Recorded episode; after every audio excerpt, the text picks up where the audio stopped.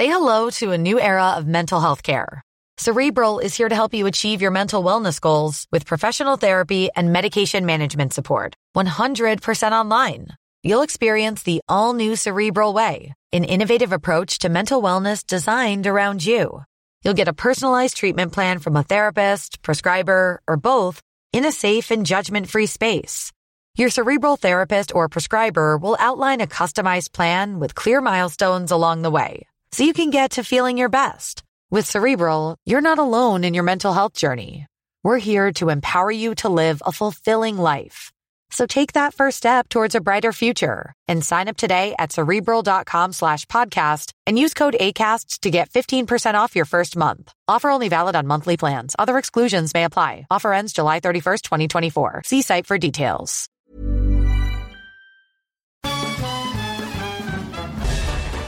Farándula 021 es un podcast de cultura pop, donde analizaremos sin piedad series, películas, programas, música, moda, tendencias, libros, redes sociales y hasta figurosas e inventadas. Cada jueves un nuevo episodio, con Horacio Villalobos, Pilar Bolívar, Mauricio Valle, Maniwis, La Supermana, Alejandro Broff, Jeremy Cruz y Mario Lafontaine. Farándula 021, un podcast con periodistas, psiquiatras y vestidas. Hola. Hola. Hola. Hola, hola. ¿Estás ahí? ¿Quieres saber lo que está pasando en tu país y en el mundo en pocos minutos? Te lo cuento.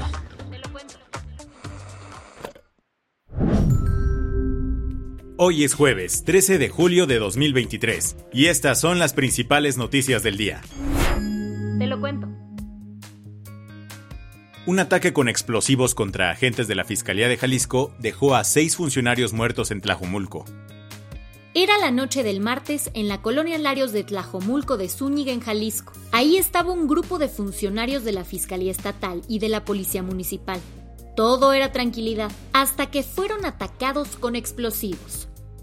Los oficiales estaban en un operativo de búsqueda de personas desaparecidas cuando la patrulla de la fiscalía en la que viajaban estalló al pisar una bomba.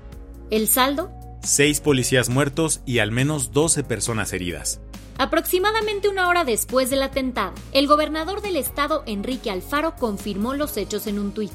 Allí explicó que se trató de un ataque sin precedentes a mano de los grupos de la delincuencia organizada. A partir de ese momento, el Gabinete de Seguridad de Jalisco entró en sesión de emergencia para investigar lo que pasó. Pero no fue hasta la mañana siguiente que salieron a la luz detalles importantes. En un mensaje al público el miércoles, Enrique Alfaro describió lo ocurrido como un acto de terror brutal y aclaró que fue un hecho que no habíamos visto antes aquí, con artefactos explosivos improvisados. Detonaron siete de ellos, uno más que no, afortunadamente no explotó. El gobernador también explicó que todo comenzó el martes, cuando una ciudadana que participa en los colectivos de madres buscadoras recibió una denuncia anónima diciéndole que había un punto en donde había presuntamente restos humanos. Tras recibir esta pista, las autoridades atendieron el reporte, pero... Lo que sucedió es que fue una trampa para nuestros elementos. Lo que sucedió es que esta llamada buscaba la presencia de nuestras policías para poder agredirlas con estos artefactos explosivos. Tras el ataque, el gobernador anunció que los mecanismos de búsqueda de personas desaparecidas a partir de denuncias anónimas quedaron suspendidas. Según él, es por la seguridad, en primerísimo lugar, de las madres que buscan a quienes nos faltan. El colectivo Madres Buscadoras de Jalisco respondió a lo dicho por el gobernador y lo desmintió en un comunicado. En el texto, las Madres Buscadoras aseguraron que ellas lo único que han hecho es ayudar a regresar a más personas desaparecidas a casa. Ante esto, distintos colectivos de Madres Buscadoras señalaron que no detendrán sus jornadas de búsqueda. ¿Qué más hay? Terminó la cumbre de la OTAN, y aunque no le dieron membresía a Ucrania, no todo fueron malas noticias para ellos. Este miércoles terminó la cumbre de la Organización del Tratado del Atlántico Norte en Vilnius, Lituania. Zelensky llegó allá, un poco triste la verdad, todo porque los países del club concluyeron que Ucrania no podrá entrar a la OTAN hasta que termine la guerra. Así que para contentarlo un poco, el jefe de la organización Jens Stoltenberg lo recibió de brazos abiertos en Lituania. Un poco chipil dijo que Este es verdaderamente un momento histórico. Los miembros de la Alianza y Ucrania están sentados uno al lado del otro como iguales para abordar nuestra visión común de la seguridad euroatlántica.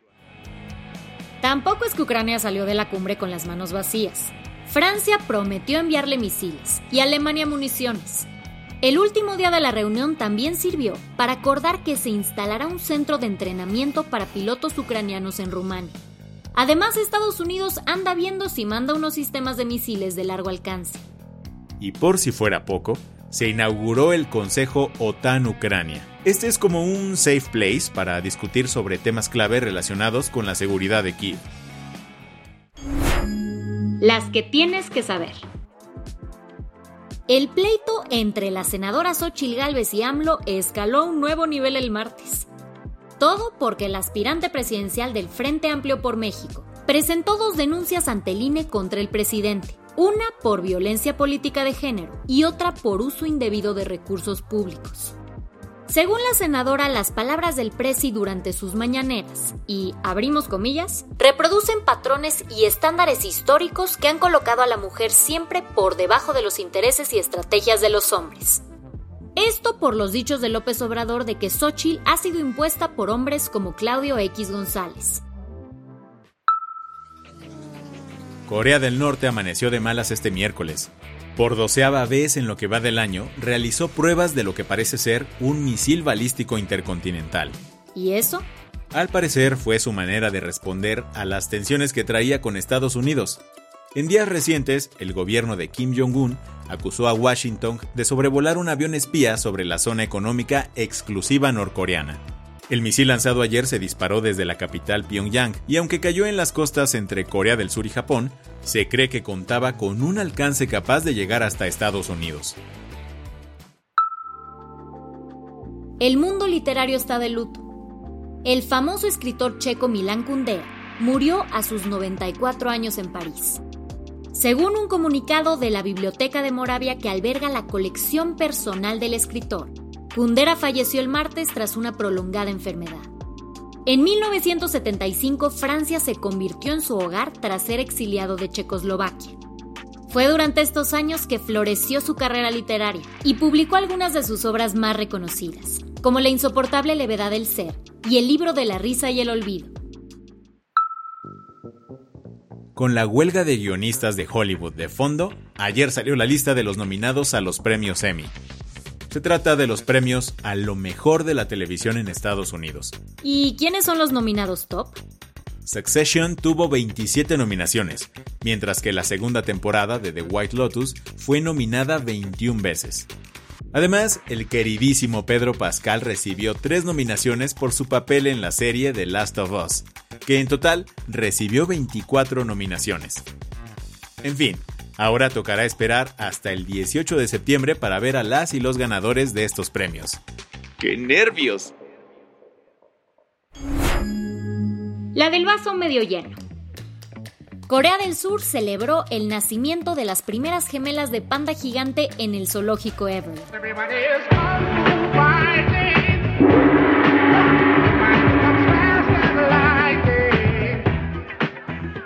Los padres de las crías son Aibao y Lebao. Ambos fueron regalos de China como parte de su diplomacia del panda. ¿La diplomacia del K? Desde 1950, China ha enviado a 68 pandas al extranjero. Esto con el fin de crear lazos de amistad con otros países, mientras que ayudan en la conservación de esta especie. Y gracias a este tipo de esfuerzos, el riesgo de extinción de los pandas gigantes se ha reducido notablemente. Con esto cerramos las noticias más importantes del día. Yo soy Andrea Mijares. Y yo soy Baltasar Tercero. Gracias por acompañarnos hoy en Te lo Cuento. Nos escuchamos mañana con tu nuevo shot de noticias. Chao.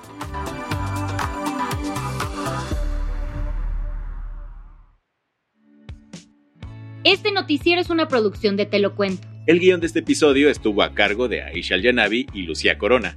Paula Gándara es la editora del guion y la dirección editorial es de Sebastián Erdmenger. Gelúe Santillán es la directora creativa y el diseño de sonido está a cargo de Alfredo Cruz. quieres estar al día, nos encuentras como arroba te lo cuento en Instagram, TikTok, Snapchat y Twitter. Tired of ads barging into your favorite news podcasts? Good news. Ad-free listening is available on Amazon Music for all the music plus top podcasts included with your Prime membership. Stay up to date on everything newsworthy by downloading the Amazon Music app for free or go to amazon.com slash news ad free.